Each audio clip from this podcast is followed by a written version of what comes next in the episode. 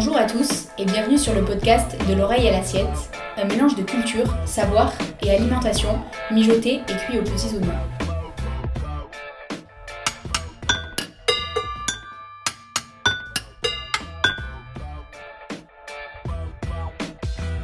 Aujourd'hui, nous vous amenons à la découverte de trois catégories principales de nutriments, à savoir les glucides, les lipides et les protéines, à travers trois petits épisodes simples et concis que les valeurs nutritionnelles n'aient plus de secret pour vous.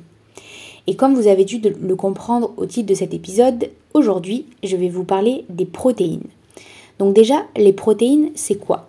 Donc on peut dire que c'est une des trois grandes familles de macronutriments destinées à fournir de l'énergie à notre organisme.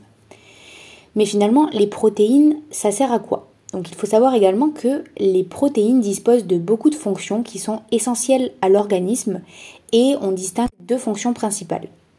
On a tout d'abord les fonctions de structure, donc qui participent à la réparation et au renouvellement des tissus, des organes, de la peau ou encore de ce qu'on appelle les fanères, c'est-à-dire les ongles ou encore les, cheveux.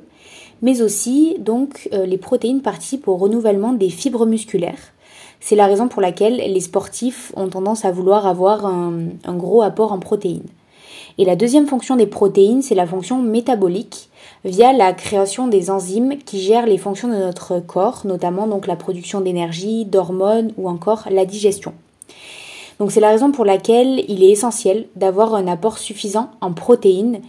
Et il faut bien noter que même les personnes qui ne pratiquent pas du sport, euh, qui ne pratiquent pas de sport, pardon, doivent consommer des protéines car euh, le, manque de protéines peut entraîner des carences, notamment avec des conséquences comme la baisse de la vue, la perte de cheveux ou encore la défaillance du système immunitaire dans le cas extrême. Donc c'est la raison pour laquelle lorsque par exemple on adopte un régime végétarien ou vegan, il est important de continuer à veiller à son, apport en protéines et donc de substituer les sources de protéines animales, notamment donc la viande, le poisson, le lait ou encore les œufs, euh, par des sources de protéines dites végétales, donc par exemple le soja ou les légumineuses.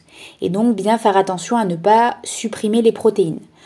Toutefois, euh, c'est pas forcément nécessaire de se faire du souci pour euh, son apport en protéines, puisque notamment quand on adopte un régime végétarien, le fait de consommer encore des œufs fait que il est très difficile d'avoir des, des, carences en protéines.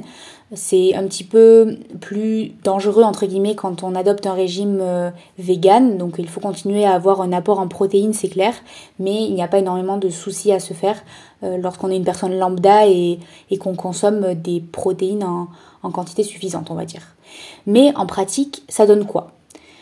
En fait, il faut savoir qu'on préconise environ donc 0,8 g euh, de protéines par kilo de poids de corps et par jour pour un adulte en bonne santé. Mais il faut noter que la quantité varie euh, si on est sportif ou non. Donc euh, l'apport en protéines peut monter jusqu'à 2 g par jour.